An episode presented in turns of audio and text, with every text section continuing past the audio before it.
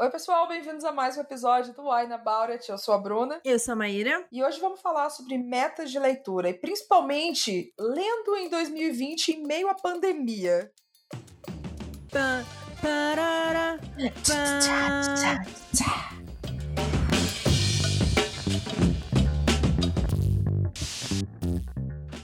Eu acho que agora a gente vai dividir, né, gente? Cada um vai fazer uma parte, vai fazer um instrumento.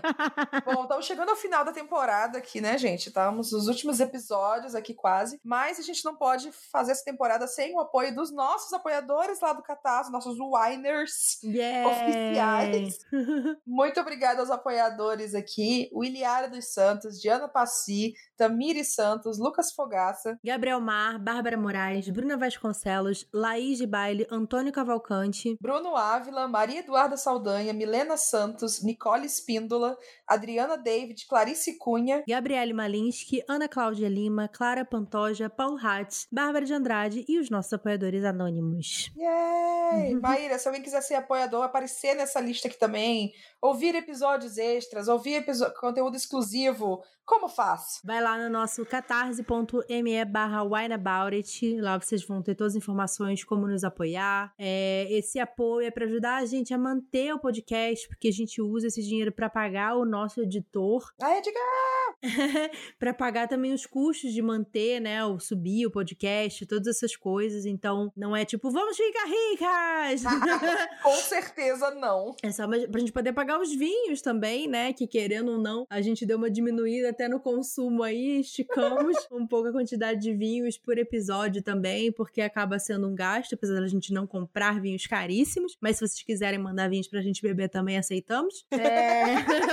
mas enfim, o Catarse é essa possibilidade de vocês apoiarem a gente, caso vocês possam, né? E querem que a gente consiga fazer mais coisas também com o nosso trabalho. E lá vocês também podem ajudar a gente a escolher as próximas leituras. Então não esqueçam de dar uma olhadinha lá no catarse.me barra wineaboutit. Uhul! Vamos então para os nossos vinhos dessa vez. Antes de falar de vinho, também a gente tem que falar que se você for menor de 18 anos, Maíra, Não bebe. se você for dirigir ou operar qualquer coisa, máquinas pesadas, trator, avião, maquinários pesados. Não bebe, caralho. É que tem essa opção também, sabe? Você não vai dirigir um trator bêbado, pelo amor de Deus, não é só carro.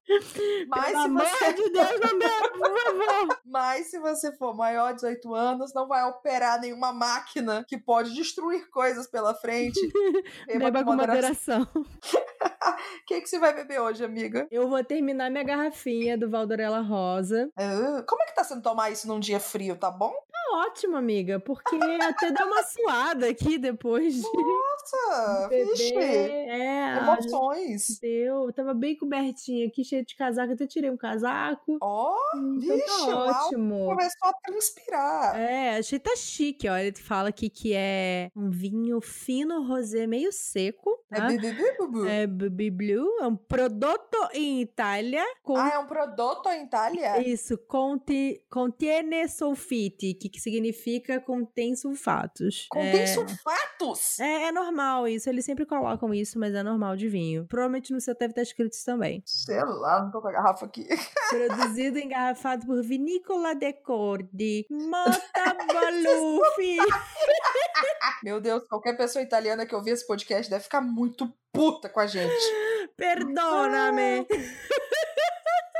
Não é escusa, não? Pode ser também. Eu tô misturando com espanhol, porque eu não sei falar nem falando- italiano nem espanhol. Então eu falo.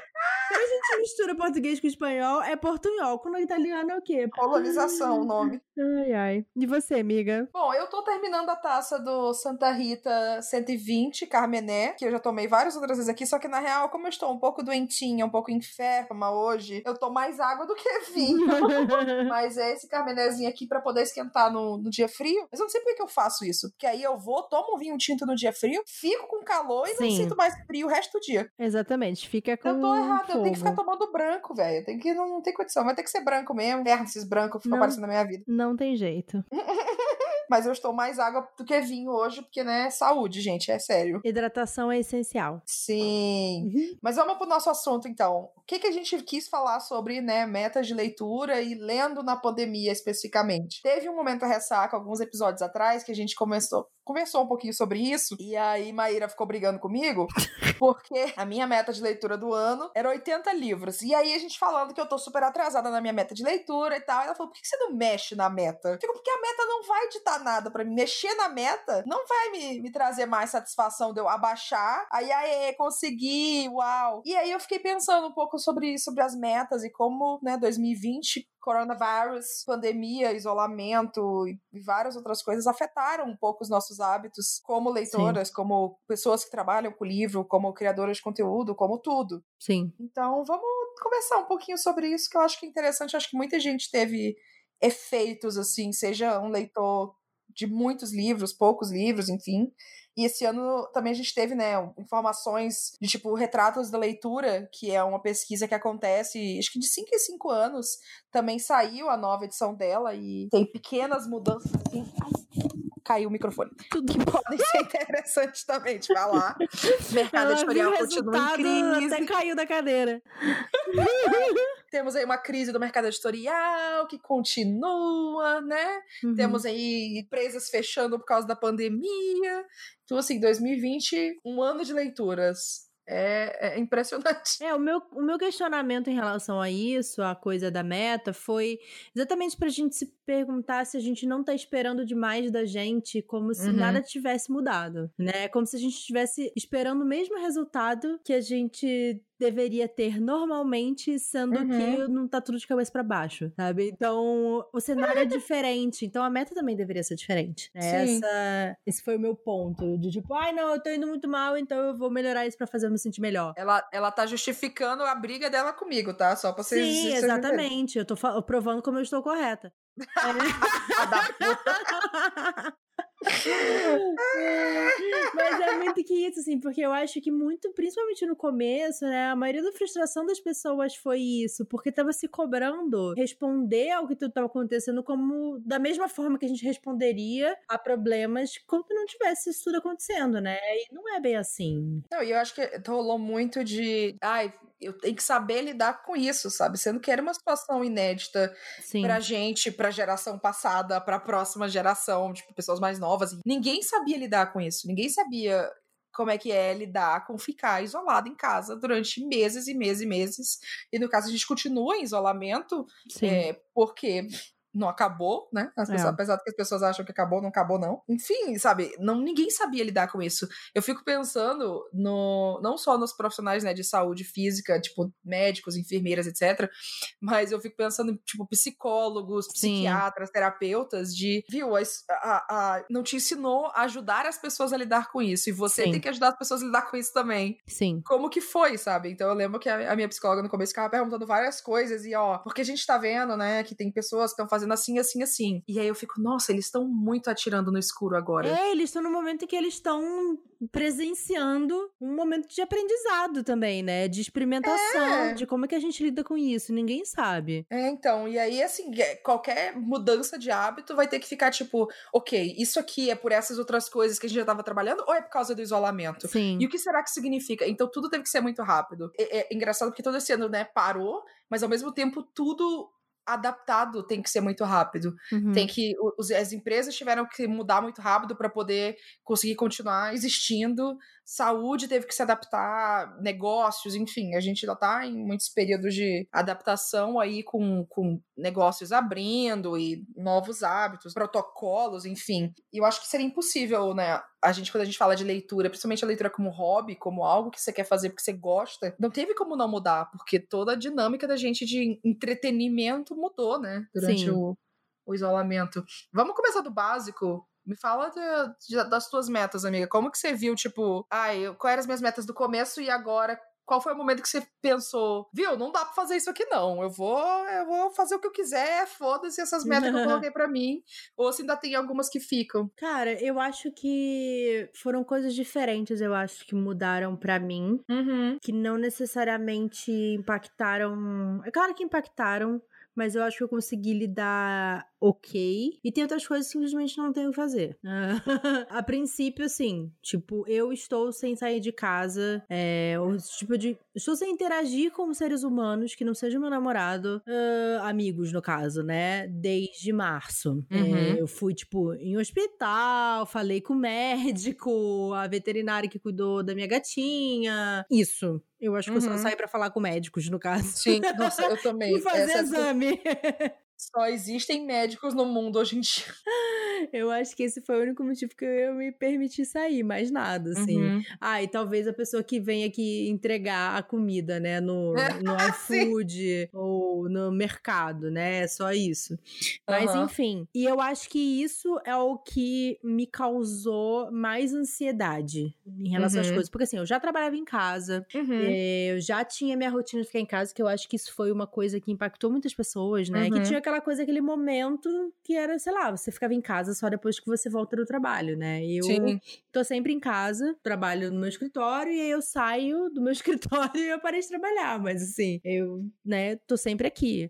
Os momentos em que eu saía eram muito importantes para mim, eram os momentos em que eu ia interagir com os meus amigos, uhum. era um momento de, de relaxar, né? Uhum. Às vezes até com meu namorado mesmo, a gente saía para dar uma volta no bairro, para uhum. descobrir um café novo, um restaurante legal por aqui que a gente não conhecia. Então era realmente um momento de vamos sair da casa, né, um pouco. E aí quando você não tem mais nada disso, você vai se sentindo meio sufocado. Sim, é. Né? É a mesma coisa, a gente tem uma rotina meio parecida, sabe? Uhum. Trabalho em casa, muitos anos já trabalhando em casa. Sim. Trabalhar fora é estranho para é. mim às vezes. Exatamente. Quando eu saio uma vez e trabalho, tipo, ah, vou aqui num café, vou num espaço de, de trabalho compartilhado, co-working, enfim, vou uma vez a cada mês e tá ótimo, sabe? Beleza, Sim. tranquilo. É, eu tava com o hábito de sair uma vez por semana, mas era mais pra, tipo, ver amigos do que, ai, ah, preciso trabalhar fora de casa. Uhum. E era a mesma coisa. Quando eu saía, tipo, ah, eu vou sair hoje, aí eu vou trabalhar fora, e depois eu vou no bar com o pessoal, e aí eu vou fazer tal coisa. Ou então era, ah, eu vou, sabe, sair para fazer mercado. Mas como eu não moro sozinha,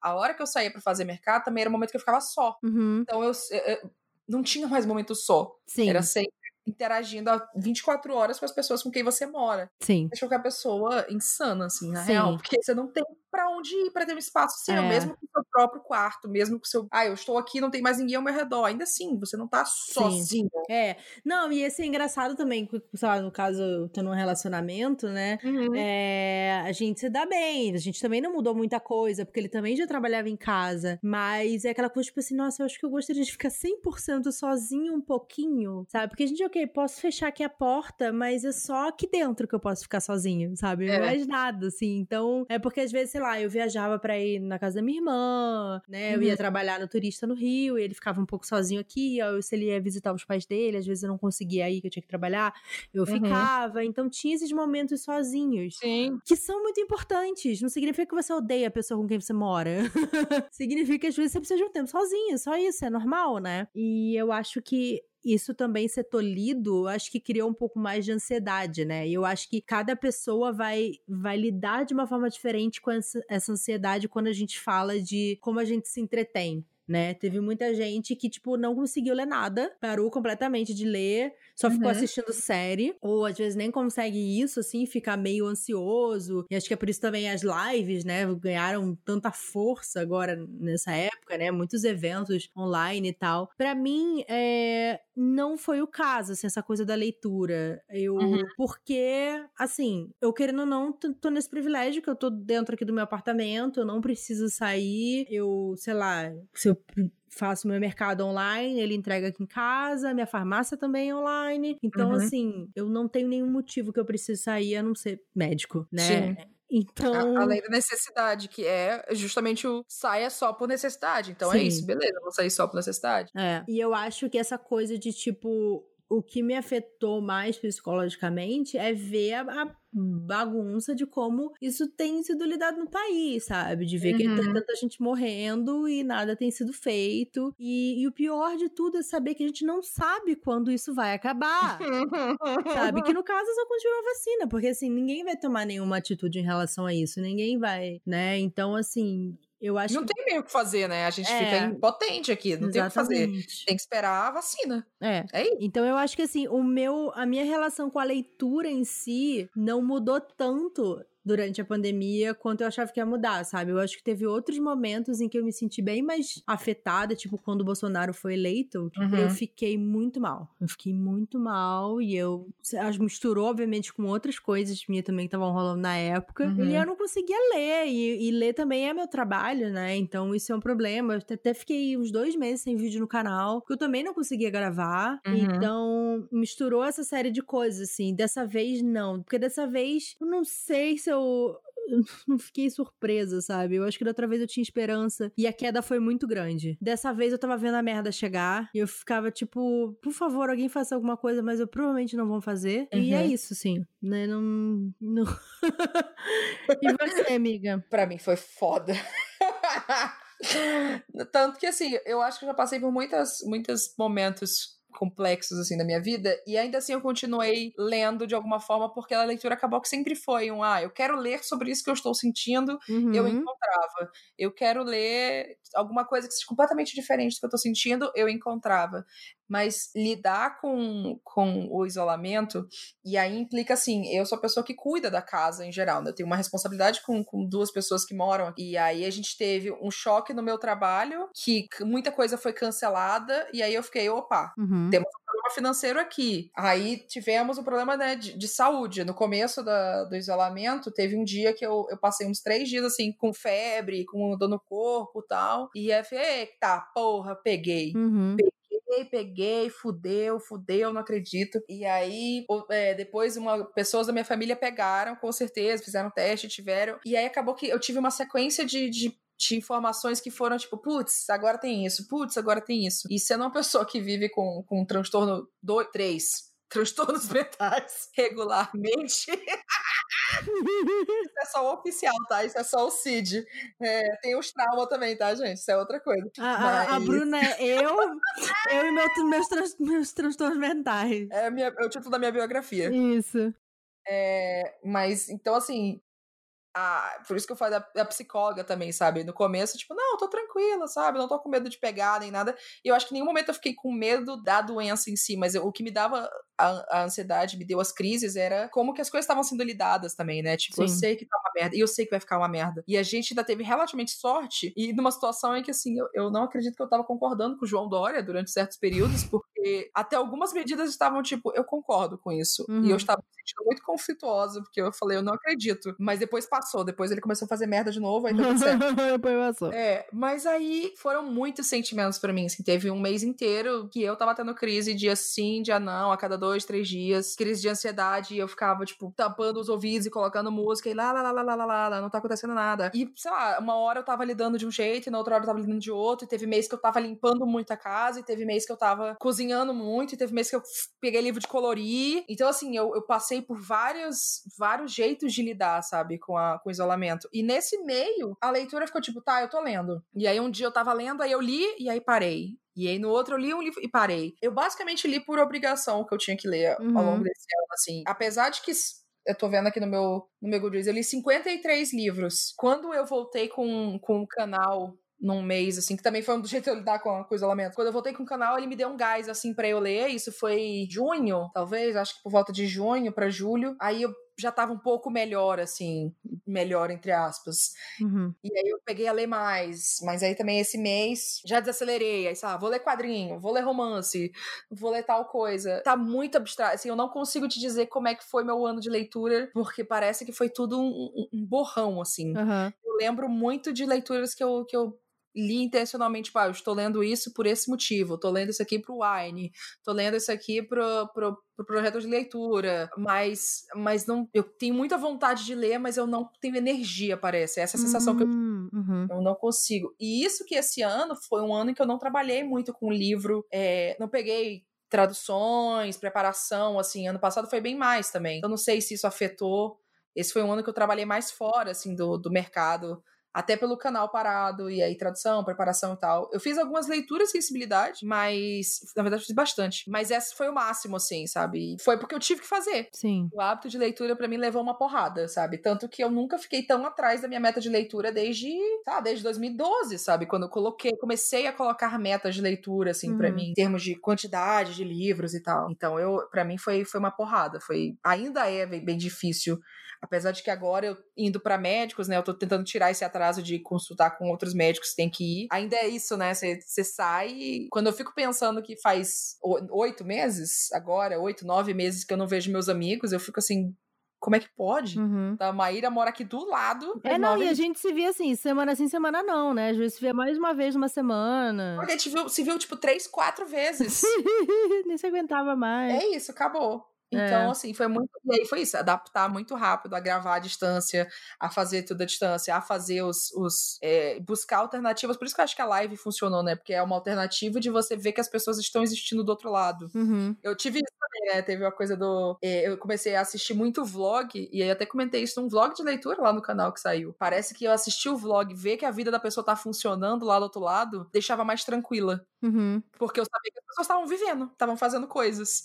Porque fechada dentro de casa, do jeito que eu tô, parecia, tipo, esse sufocado, assim, né? Tipo, essa coisa de que o mundo não está girando. Uhum. E eu preciso que senão eu vou ficar louca. Sim. Então é engraçado isso. É, eu, é no engraçado. começo, eu fiquei ultra noiada, né? De ter pego, assim. Ainda mais que eu sou asmática. Então, grupo de risco, vou morrer, com certeza. É, na respiração, tipo, medindo temperatura toda hora. Ai, meu Deus. E, tipo, eu tenho rinite, né? Então, assim, virou o tempo. Ai, nossa, tô espirrando muito. Será que é?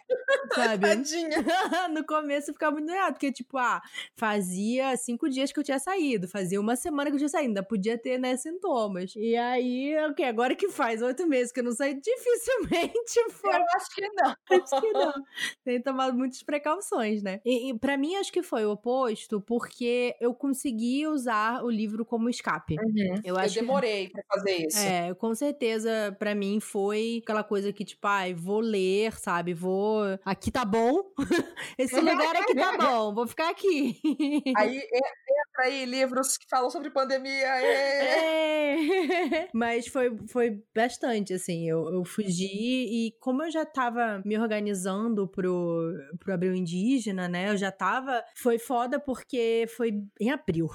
Então, assim, abril começou em março, mas assim, estourou em abril, né? Foi, é, abril foi, foi foda, um mês. Assim. E eu tive também que readaptar, porque eu. As entrevistas todas que eu ia fazer pro, pro Abril Indígena iam ser pessoais, né? Eu ia lá conversar com os autores. E aí tive que me virar para gravar, né, à distância e falar: Fulano, você não vem mais, mas posso gravar no Skype, não sei o quê, né? Nem, nem estávamos usando muito Zoom nem nada, assim, né? Era aquela coisa, tipo, qual que o jeito que a gente faz para gravar isso?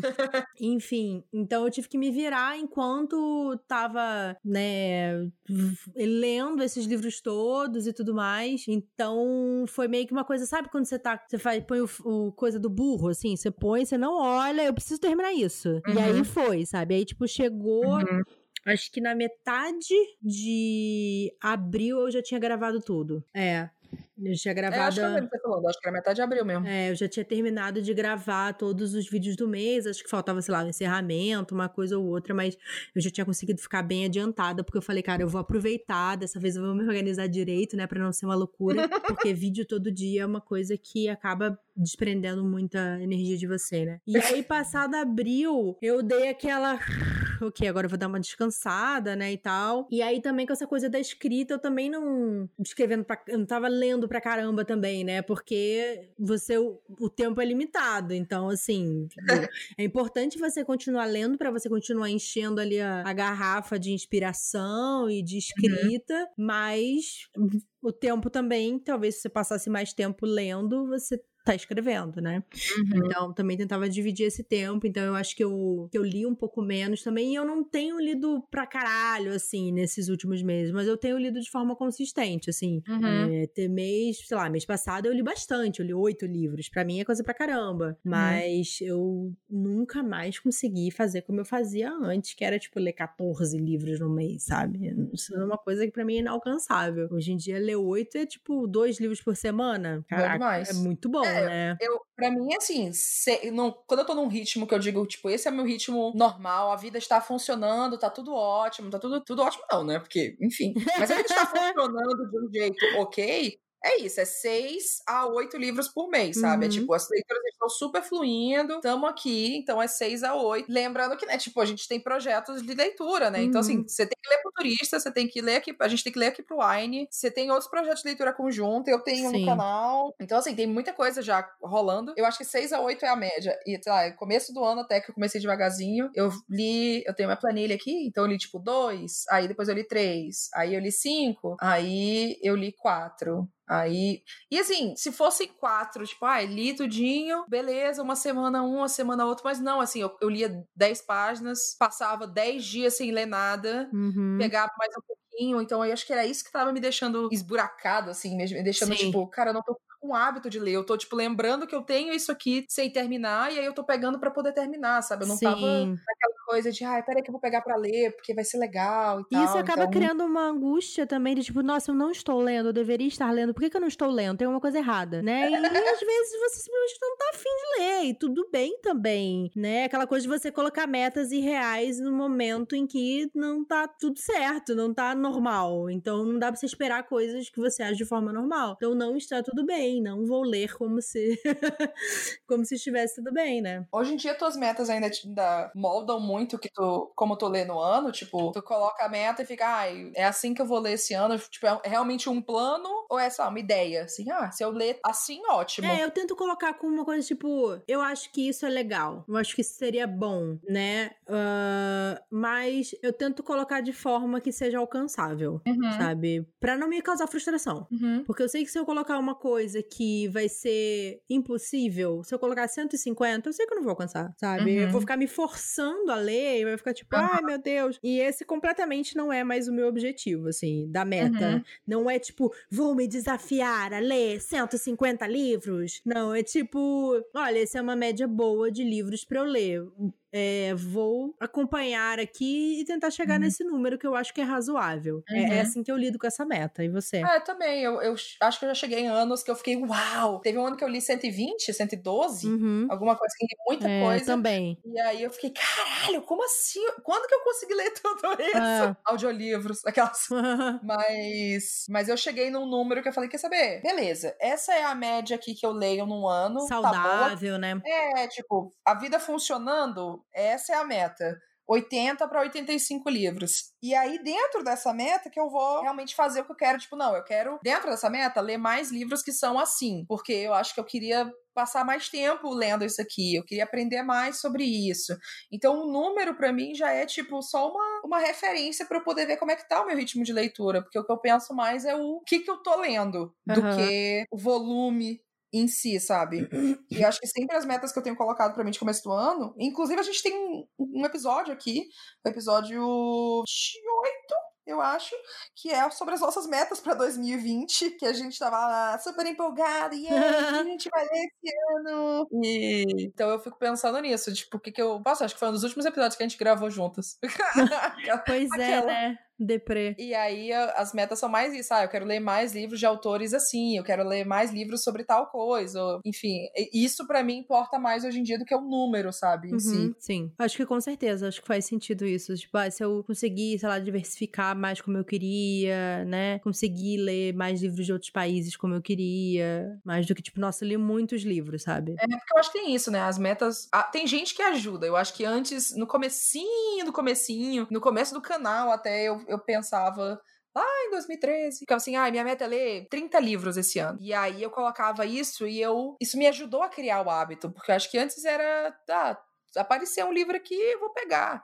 E no começo me ajudou muito, mas hoje em dia, se eu ficar muito neurada com o número, o número vai vir, sabe? Porque eu já sei qual é o meu ritmo de leitura. Ela, ler já tá no meu dia a dia. Eu vou ver um livro, eu vou querer pegar ele logo. Eu vou pegar um audiobook, um audiolivro e vou ficar tipo, nossa, eu vou ouvir aqui enquanto eu estiver tomando banho. Toda vez que eu tomar banho, eu vou ouvir esse. Aí você começa a dividir os livros pelo seu hábito de leitura. Quando eu cozinho, eu vou ouvir esse aqui. eu ouvi esse aqui. E aí você vê que você tem um problema de estar tá sempre lendo. mas, mas então assim, eu não, eu não me preocupo mais em ter o hábito. Aí esse ano, né, deu essa quebrada, mas eu não acho que eu vou perder esse hábito nunca, sabe? Uhum. Coisa que já é, é o meu trabalho, é, faz parte de quem eu sou, enfim. Então eu não me preocupo mais com o número por isso. Mas eu acho que às vezes a meta ajuda, né, muita gente, que às vezes até tá começando o, e, de novo, a gente tá falando sobre números aqui, tipo, gente, 80, 100, 150, enfim, mas a gente trabalha com isso aqui, tá? se você não trabalha com isso, ah, mas eu leio esse tanto, ótimo. Se não, é. você fica, ah, eu leio 10 livros por ano, tá ótimo também, tá? Sim. tá? Pelo amor de Deus. Sim. O quanto você conseguir, o quanto você quiser, porque não, não se baseiem pelos tá números. Muito bom mesmo. Porra, porra, quem dera. ai, ai. Vamos fazer vamos uma pausa? Vamos, porque na próxima, no próximo bloco eu tenho números pra gente, pra gente pensar um pouco sobre como tem sido essa leitura em isolamento num, num, num todo, assim. Eu acho que foi, foi legal eu dar uma olhada nessas pesquisas, assim. E vou trazer informação de qualidade aqui. Show. Um brinde, amiga. Um brinde. Até. Até. Sem quebrar as coisas. Sem derramar vinho também, né? Então vamos lá, voltando do intervalo agora, vamos para os nossos vinhos. Bom, já são dois que a gente já tinha tomado, né, amiga? Como é que tá aí o seu? Tá no final. Eita! tá acabando, no caso. Não, eu tô bem devagarzinha aqui no meu. Na verdade, eu já tinha pegado uma taça bem cheia. E aí eu falei, bom, vou gravar esses dois aqui que eu tinha que gravar hoje devagarzinho. Então ela tá bem no finalzinho também, mas era uma taça bem cheia, porque não estou podendo. Mas em comparação, minha água tá bem vazia já. Eu já estou com sede. É, eu também. Meu tá quase acabando, minha água também. estou hidratada. É. Deixa eu trazer números. Hum, viciada em números. Aí o, o Retratos da Leitura, só que ele pegou outubro de 2019 até janeiro de 2020. Hum, tá.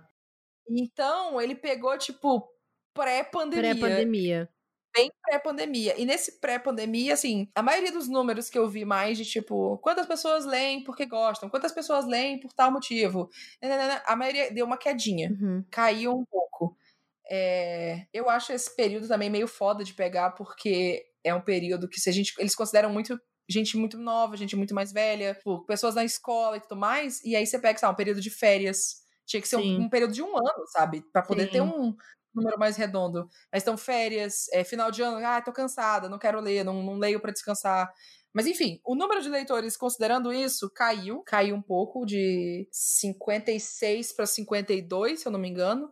Então, perdeu ali. Estamos aí agora na casa de 100 milhões de pessoas no Brasil lendo, é metade do país, basicamente. E aí tem vários recortes que ele fez. Esse ano foi a primeira vez que ele fez um recorte racial, só que ele fez um recorte racial de, tipo, branco, negro, pardo. Uau! Parabéns! Uau. Você super entende a realidade do país. Você e... realmente não fez nem o mínimo.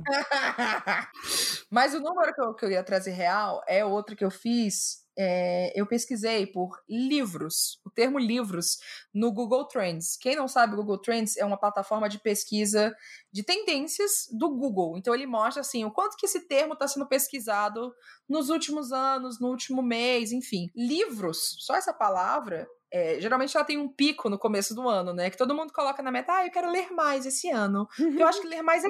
Aí eu quero ler mais. Aí quando chega janeiro, janeiro sempre tem ali um pico de pessoas pesquisando, pesquisando livros. Ah, livros para ler esse ano. E aí isso cai. Quando chega fevereiro, março, começa a dar uma quedinha, aí às vezes volta em julho, que a galera fica, ai, meio do ano, vou ler, volta às aulas, sei lá.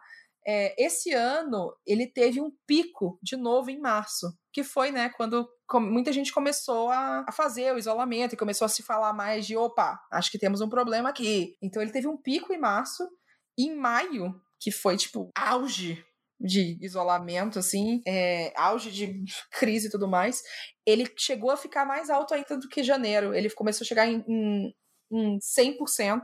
Nossa. E quando eu digo 100%, é ele bota, ele faz uma escala relativa de pesquisa de 0 a 100. Então, comparando com outros períodos, o quanto que ele estava. Então, em maio chegou a 100 e, e, ficou durante três semanas entre 100 e 99. E aí eu fiquei, nossa! E aí teve outro pico em julho e aí agora em agosto ele começou a dar uma queda e tal. É, para poder fazer sentido desses números, né, a gente tem que pensar que, ah, sei lá, Crepúsculo, o novo livro, foi lançado em qual, qual mês? Eu nem uhum. sei dizer se acho que né, que foi lançado. Julho, agosto, não sei. Foi agora. Mas então, foi a... então tem tipo agosto, setembro. Ah, então tem tipo momentos específicos que dá para ver que tem um picozinho, porque querendo ou não, né? E isso aqui é um termo só. Eu pesquisei também por comprar livros e também mostrou um comportamento assim. Então ele teve esses, esses picos maiores. E aí eu fiquei pensando, tá, as pessoas estão pesquisando mais sobre livros, as pessoas estão lendo mais, as pessoas estão comprando mais livros e, e pensando no tanto de gente que, que ficou realmente sem ter o que fazer durante a pandemia por vários motivos de tipo, ai, fiquei desempregado, ou não posso trabalhar, é, não posso sair de casa, e aí, sei lá, fiquei com tempo livre, ou fiquei. É, sei lá, tem muita gente que ficou parado, porque a empresa estava parada, ou, ou estando desempregado ou empregado, e ficou sem fazer muita coisa. E aí uhum. começou novos hábitos, começou a assistir live, começou a cozinhar, começou a fazer pão, muita gente aprendeu a fazer pão. Sim, eu, inclusive. É, você já sabia antes, amiga? Não, fazia na máquina, né? Fazer pão na mão. Ah. Eu fui, fui aprender na pandemia. Porque a minha máquina de pão quebrou em plena pandemia. eu aprendi também a fazer pão na pandemia. é, então, assim, teve gente que começou o hábito de ler, sabe? Eu vi grandes youtubers que eu acompanho por pesquisa falando sobre, sobre ler, sobre livros para ler na quarentena. Então, eu fiquei pensando muito sobre isso, o quanto que esse ano afetou os hábitos de leitura, mas principalmente foi suficiente para mexer no mercado editorial? Uhum. É isso que eu questiono. Muito. Assim, da minha experiência trabalhando, né, com as editoras, foi uma coisa muito doida, né? Porque no começo houve uma queda bem grande de vendas com o fechamento das livrarias, né? 47% de queda de faturamento no começo do ano. É, Eu pesquisei também. porque aquela coisa de tipo, vamos passear no shopping, dar uma olhadinha na livraria, uhum. compra um livrinho aqui. É. é. Muitas editoras, inclusive, dependiam muito dessa hábito de compra, né? De você Sim. dar uma volta e comprar um livrinho. Uhum. E, e com a Saraiva fechada, principalmente, né? E com todas Sim. as questões da Saraiva, essas editoras perderam. Muitas vezes a Saraiva era 50% do faturamento. Sim. Né? Então, tipo, muita... é, é, muita coisa, é, gente. Muito. Então, muitas editoras se viram é, reféns da Amazon, por exemplo, e reduziram uhum. demais os seus lançamentos, as suas uhum. produções, as suas tiragens. Sim. Só que houve, eu acho que quando as pessoas se acostumaram a essa ideia de começar a comprar livro online, receber em casa e nananã, começou a mudar um pouco uhum. esse hábito mesmo. Então houve um aumento no faturamento. Uhum. É, uhum. Começou a vender mais do que vendia antes uhum. os livros. Então eu achei isso muito doido. então, eu tava tentando ver os números da, da. Que eu gosto dos números, né? Você sabe. Sim. É, então eu tava vendo pelo, pelo que saiu do. Como é que chama? É o quadro do varejo dos livros, não sei o que, não sei o que, não sei o que. Que aí ele vai falando. Então ele mostrou, ó, caiu, em, sei lá, em maio caiu. Em de fevereiro caiu, mas. Então, tipo, esse 47 que eu falei que caiu de faturamento foi o quê? Em março, eu acho. Uhum. É, e aí depois, ah, diminuiu menos, deu uma aumentadinha aqui. Então agora só é 30 e pouco. Aí agora dá. aumentou tanto. Aí teve um mês, acho que foi em agosto, que, tipo, ainda tava abaixo do que do que né a, o, o, que deveria ser esse ano, mas já foi mais do que em 2019. Uhum. Então você fica tipo, nossa, então nessas condições, ainda assim conseguiu ser mais do que no ano passado, que estava né, em condições normais, assim. Sim. Então, em, em agosto, tá aqui, o crescimento de vendas foi de 25% a mais em volume e 17% em valor. E isso quer dizer, né, tipo, quantos livros venderam e quanto que as editoras realmente tiveram de, de dinheiro entrando. Sim. Então, putz, já é um já é um crescimento, assim, já é tipo, quer dizer então que tá funcionando, sabe? As pessoas Sim. realmente estão comprando mais e lendo mais, porque a gente já viu muitas pessoas grandes no mercado e de muita experiência de mercado falar: o problema do mercado editorial é a gente precisa de mais leitores. Uhum. A gente precisa que mais pessoas leiam, porque assim, a gente já tem pessoas que leem com, com frequência, que lê, que compram livros e tal, mas a gente precisa de mais leitores para poder o mercado realmente crescer e, e facilitar, aumentar a tiragem, facilitar muitas coisas, assim. É, é um dos problemas, sabe? É uma das soluções, no caso. Não é tudo, mas mas é uma coisa que precisa acontecer. Sim.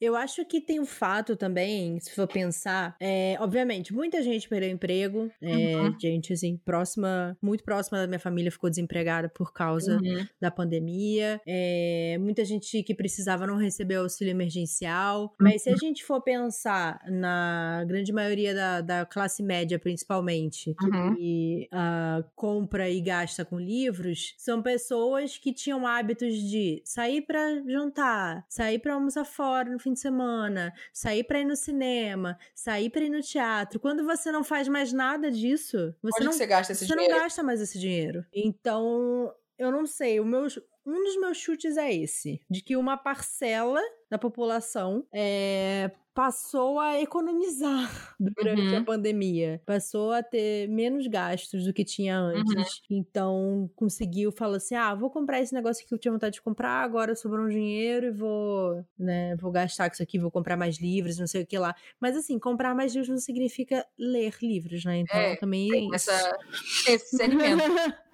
Mas assim, pro, pro mercado, com pessoas que compram livros, já ajuda, né? Porque, pelo Sim. querendo ou não, dá dinheiro pro mercado e funciona. Mas eu. No Retratos de Leitura, ele tem uns dados sobre, sobre classes, né? Tipo, ah, classe A, B, C, D e tal. E questão de, de econômico, social. E aí mostra que a classe A e B, que seriam os ricaços, leram menos e, e galera da classe C e D começaram a ler mais. Teve uma, uma inversãozinha ali, mas, de novo, esses números são de fora da pandemia, né? Uhum. Então, mas talvez o quanto que, que mudou isso. O que eu vi, e uma coisa que eu vejo pelos mais vendidos, um- e já vem acontecendo já faz um ano, dois anos e tal, é como tem livro de desenvolvimento pessoal e negócios Uhum. crescendo. Então a gente vê os, os livros dos Foda-se, Desenvolvimento A pessoal tem é o antigo autoajuda. autoajuda. É, só que o desenvolvimento pessoal agora, ele não engloba só o autoajuda de. É que eu acho que a autoajuda que a gente pensa dos anos 2000, anos é, 90, muito é, pais ricos, filhos Sim. inteligentes, Uhum. é, não sei o que, não sei o que, não sei o que. E era muito uma coisa de ligado à, à família e construção, não sei o que explicar. Mas hoje, por exemplo, desenvolvimento pessoal, um livro sobre produtividade, sobre consciência, sobre psicologia, tu- tudo isso é desenvolvimento pessoal, tá, gente? Tudo que é não ficção, que não é biografia ou diretamente a história de uma empresa, basicamente é desenvolvimento pessoal. É isso.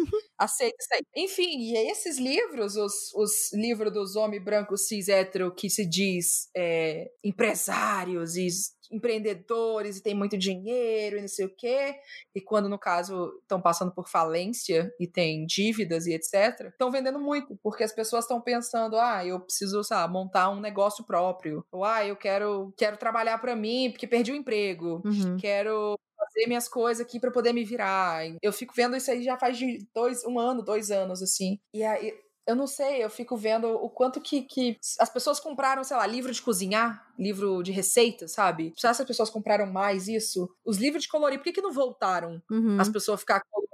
Eu fiquei pensando nos livros que as pessoas estão comprando. E justamente isso, não só comprando, mas que livros que elas estão usando de dia a dia.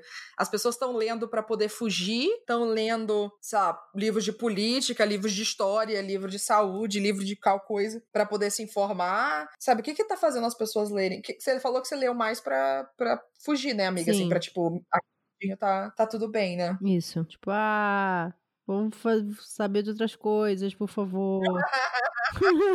Eu, sabe quando que eu tive essa, essa viradinha assim na minha cabeça de agora eu tô conseguindo ler de novo pra poder ficar em paz? Hum. Foi com Menon. Foi quando eu peguei Hum. o Matt Rishi e aí eu fiquei tipo, pronto, era isso. Eu queria um romancezinho pra poder pensar que existe felicidade no mundo ainda. e aí li esse, e aí depois li o outro, eu falei, ah, agora, agora eu acho que eu tô, tô, tô conseguindo gostar de novo disso aqui. Aham. Então eu- foi aí que, que começou a funcionar, assim, tanto que esse segundo semestre eu já li mais do que no primeiro semestre. Uhum. Tava vendo aqui em setembro, eu consegui ler um, dois, três, quatro, cinco, seis, sete, oito, nove. Nove livros. Então eu já tô, tipo, indo super bem, assim, até. E bicho misturando livro de trabalho, livro de meu mesmo. E aí consegui pensar em, ah, quer saber? Eu vou aproveitar e fazer pesquisas. Então eu tô lendo uns livros para umas coisas que eu quero aprender mesmo, estudar e tal. Então tem sido bem. E começou tudo com o Sandy Amenon dizendo: tá tudo bem, ficar feliz e torcer por esse casal aqui ficar junto. Então foi muito engraçado isso. Desculpa, eu pausei porque eu tava mastigando.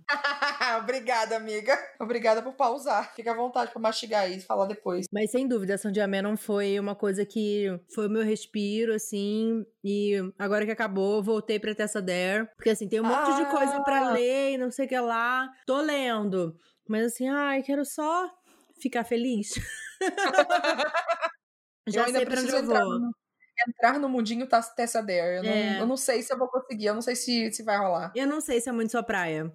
É, então. Mas... Mas eu não sei também se sair da minha praia não é uma coisa que vai dar uma ajudada, sabe por quê? Eu tava pensando em. em... Outro dia eu tava pesquisando livros de romance mesmo, adulto, normal, assim. Falei, ah, vamos ver o que, que tem de bom nesse negócio de romance adulto sem ser romance YA. É, só que eu pensei, não, mas eu quero uma coisa que eu goste mesmo, porque fazer muito, muito meloso eu vou, não vou gostar, não. Aí eu fiquei, livros de romance adulto que tem a ver com cozinha. Então eu fui.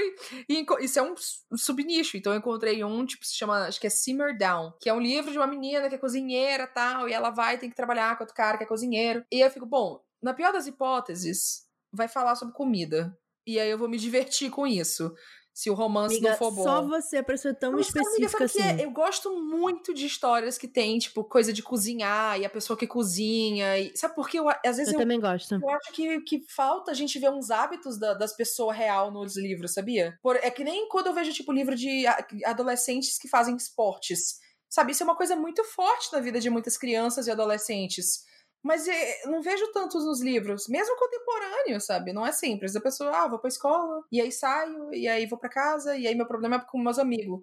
Tá, você não faz basquete, você não faz vôlei, você não faz futebol, tu não joga uma pelada na rua, tu não, tu não, tu não sei lá, joga qualquer copeteca, sabe? Cadê esses, esses pequenos hábitos que às vezes tem um puta impacto na vida da pessoa. Uhum. Então, eu acho que para mim, tipo, coisa do cozinhar, ou coisa do de fazer esporte, ou cursos, ou qualquer coisa, faz uma falta, assim. Acho por isso que eu, eu vou tanto, sei. Gostei, gostei da, da premissa. Depois que você lê, então fala se é bom. eu te aviso. Você recomenda. Livros de romance sobre cozinhar. Ai, Bruna, você é muito não, é que, não é nem que sobre cozinhar, mas é que Onde tenha, tem. Entendi. É, que as pessoas, tipo, cozinhar seja algo importante, sabe? Que nem o, o livro da tua, da tua crush lá, Elizabeth Acevedo, que é With the Fire on High, ainda não saiu no Brasil. É, no Meninas, não tem no Brasil ainda. Mas seria, tipo, com, no fogo alto. Cozinhar a fogo alto. é, e aí a história, tipo, de uma menina que, que, que ela é uma mãe solteira, adolescente, e ela ama cozinhar, e cozinhar é uma grande parte da vida dela e vai para um fazer um curso sobre isso e ela quer estudar a cozinha e ela quer ser cozinheira. E eu fiquei, nossa, nossa, é muito livro, legal esse livro. É muito legal. E você vê o livro, parece que você sente o cheiro, você fica com fome, você quer fazer as receitas, uhum. sabe? E aí eu acho que eu tenho ido então atrás de agora eu acho que eu consegui chegar num, num um ponto mais de equilíbrio, assim, psicologicamente, emocionalmente, para eu poder encontrar de novo na leitura esses momentos de, de relaxamento, de ler porque eu tô gostando disso aqui.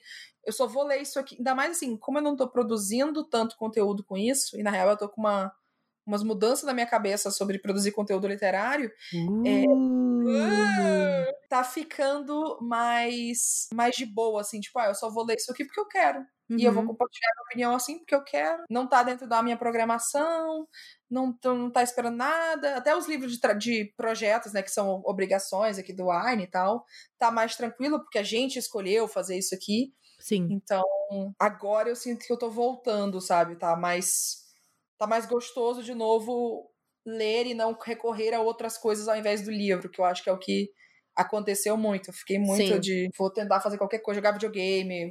Nossa, sim, sabe? Eu joguei um monte de videogame.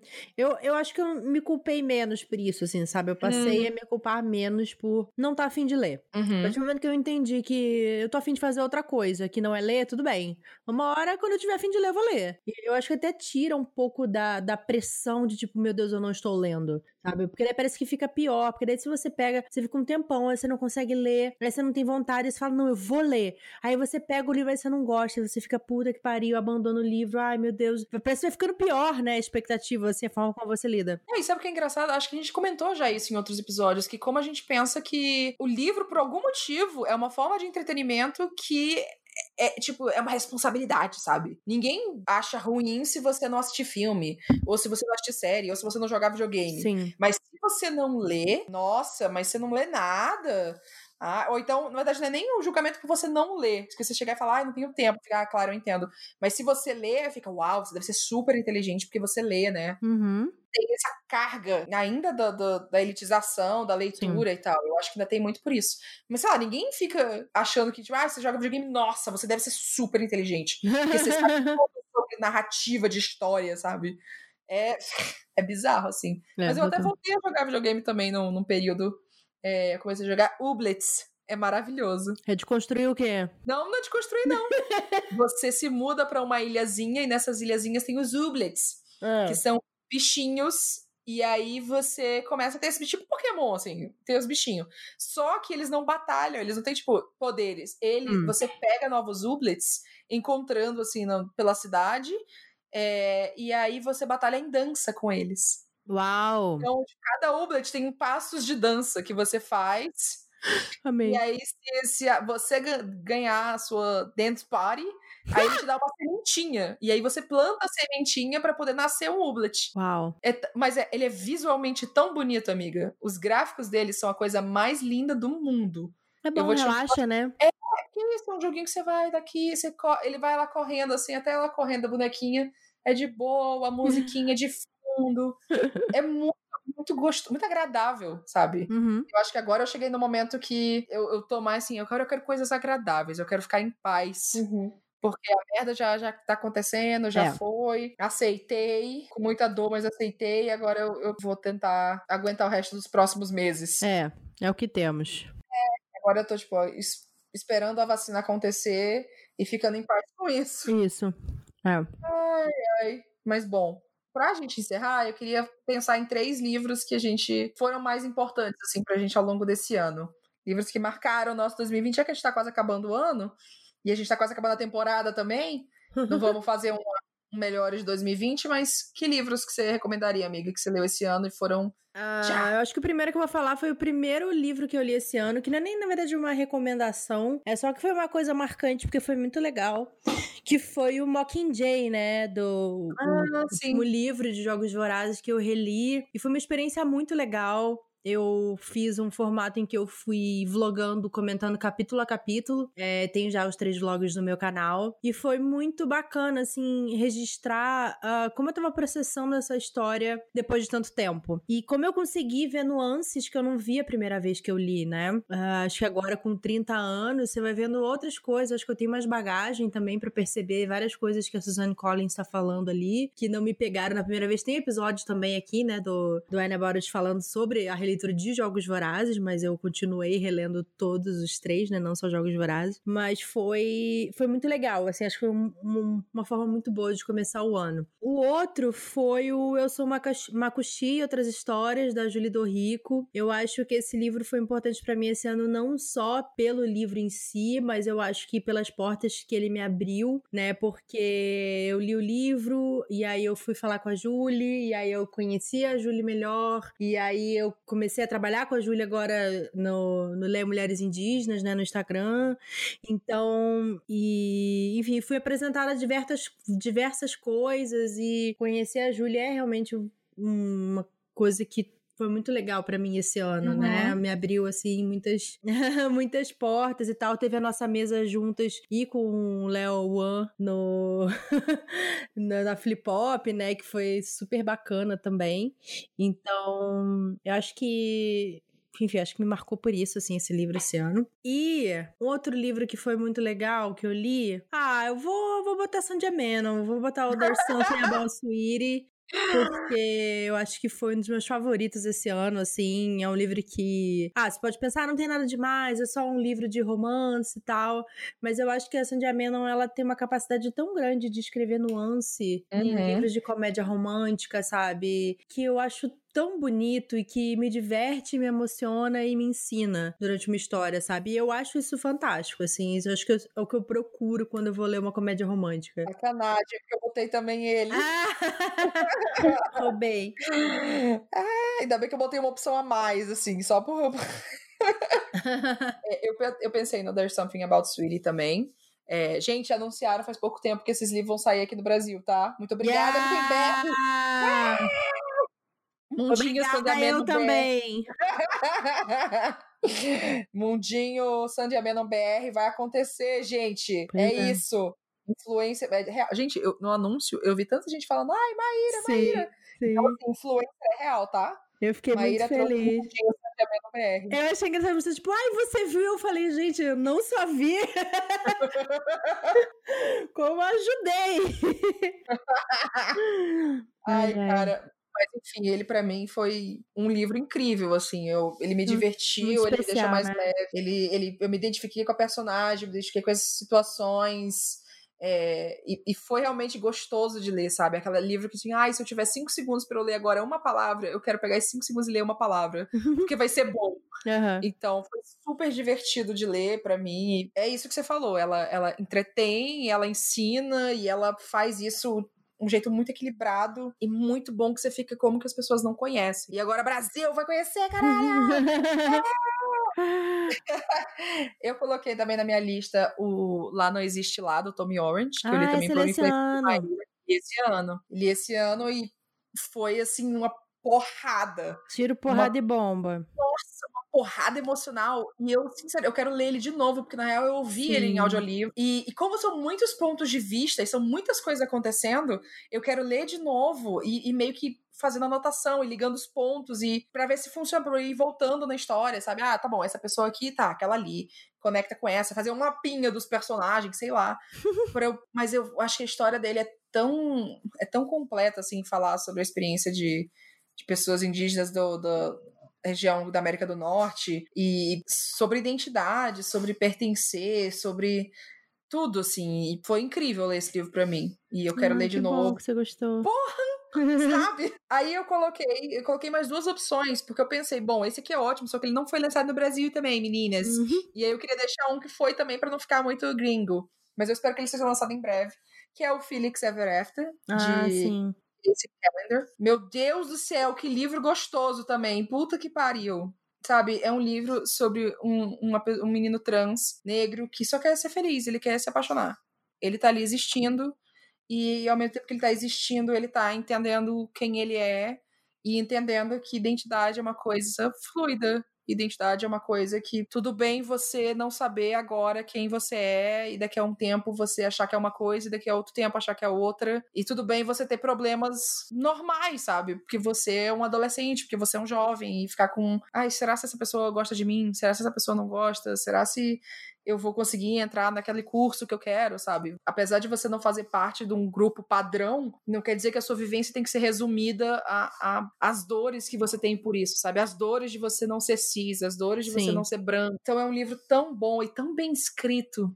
Eu gostei tanto da escrita de Casey sabe? Muito, muito, muito. Tô muito empolgada para ler um livro de ele que é de fantasia também. E tem outros livros aí de ele também que eu quero ler. Mas, nossa, foi demais, assim, esse, esse livro para mim. Foi, foi uma porrada. E aí, como esse livro não foi lançado ainda no Brasil, eu botei outro. Aí eu percebi que a minha lista tá, tá quase toda de coisas que me deixaram felizes de ler. Ah, eu coloquei. Foi uma boa a, lista. É, a Faça de Guinevere, de Kirsten White. Ah, legal. Esse porque foi algo completamente novo para mim, eu não sabia nada do mundo de Guinevere, de Camelot, de Rei uhum. Arthur. foi um livro que a gente leu aqui pro Wine, então tem uma discussão nossa aqui bem legal, Sim. porque eu não sabia nada, a Maíra sabia tudo.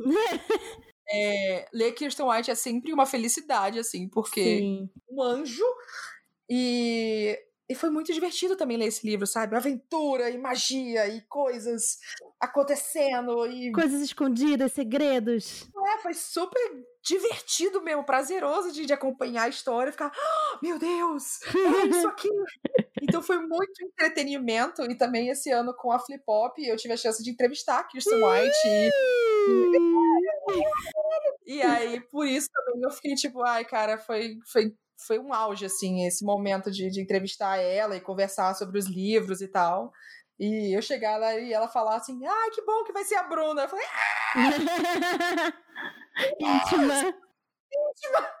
Morrendo. Então, foi um livro que me remete a, a, a, ser muito divertido de ler e também essa memória da flip pop, assim, que foi, foi uma, um grande momento de 2020 para mim. Mas e ela falou foi... certo, ela falou assim: vai ser Bluna. ela... Puta. falou meu nome melhor do que tu, tá, sua bosta? Blune, ela falou Blune. Blune é o plural, amiga. A gente já falou sobre isso. O plural é Blune, o singular é Blunis. Não faz nenhum sentido. Maíra é ridícula. É muito difícil ser amiga de Maíra. Tem que Bom, aguentar. Hum. Nossos relacionamentos sobre leitura e pandemia. Acho que é isso que a gente tinha compartilhado assim, quem estiver ouvindo que achou que leu pouco, que leu muito, que tá com medo de, ai, será que ano que vem eu vou ler tanto que eu li esse ano, porque eu li mais por causa da pandemia e tal.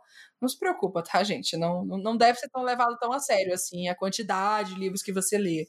É. Só fique mais atento ao que você tá lendo, sabe? Se você tá gostando de ler, se você tá tá lendo o que você quer e por que que você tá lendo aquilo, enfim. Se você encontrou histórias legais.